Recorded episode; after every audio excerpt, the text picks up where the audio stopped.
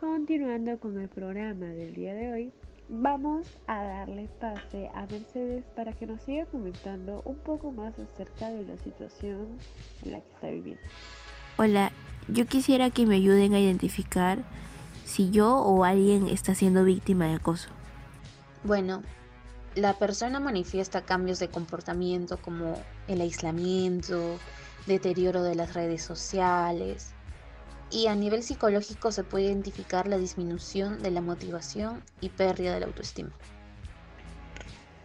Elena, ¿y cómo se debería prevenir esto para poder decir ya basta, hasta aquí llegó todo esto? Para poder prevenir el acoso tenemos que empezar con los niños y enseñarles la igualdad, fomentar el respeto hacia todas las personas. De esta manera podemos asegurar un mejor futuro para las generaciones que vienen. Bueno, en el centro donde laboro, la verdad es que mis compañeros no dejan de acusarme. Incluso a veces ponen excusas para pretender tocarme y no sé qué puedo hacer. No sé si me pueden apoyar con ello. Bueno, mi chica, primero tenemos que tener en cuenta que el acoso sexual es un problema de salud y seguridad. Recalquemos eso. En, como tal, se puede y se debe contemplar e integrar en la acción preventiva.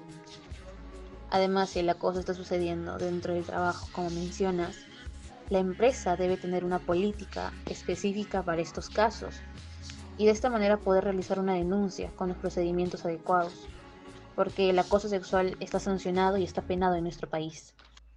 Como escuchamos, queridos oyentes, no podemos permitir ser víctimas de acoso. Si alguno de ustedes está siendo víctima de acoso en el trabajo, en su centro de estudio, en su vida social, etc., no debe dudar de sí y debe denunciarlo inmediatamente. Quiero agradecer también a Mercedes por compartirnos su situación con nosotros. Y ahora, Mercedes, que hemos tratado de responder a todos tus interrogantes, te queremos decir que no tienes que dudar en denunciar. Denuncia ya. Muchas gracias Eliana y Adriana por el espacio y a todas las mujeres que están pasando por la misma situación que yo. Les recomiendo ya no quedarse calladas, ya no permitamos de que otra persona vulnere nuestro espacio, nuestra tranquilidad, nuestra privacidad y sobre todo a nosotros como personas. Ya no tengamos miedo. Un fuerte abrazo a todas. Gracias. Gracias nuevo, Muchita. Y recordar a todos los oyentes que no debemos de tener miedo de denunciar, debemos de alzar nuestra voz. Muchas gracias por acompañarnos el día de hoy. De igual manera no se olviden de seguirnos en todas nuestras redes sociales. Nos pueden encontrar en Instagram como Amiga Date Cuenta.